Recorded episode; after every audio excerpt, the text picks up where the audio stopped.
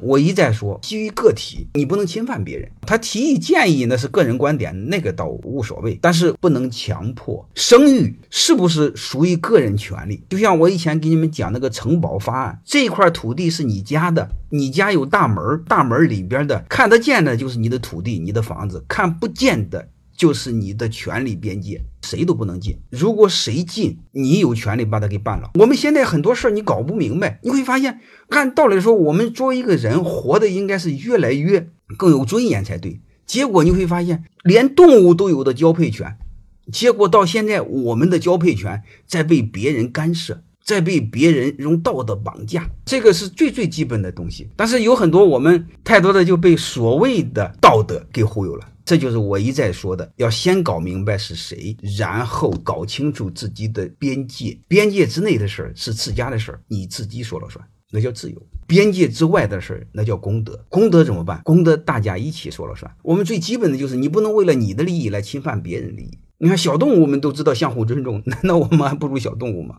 欢迎各位同学的收听，可以联系助理加入马老师学习交流群：幺八九六三四五。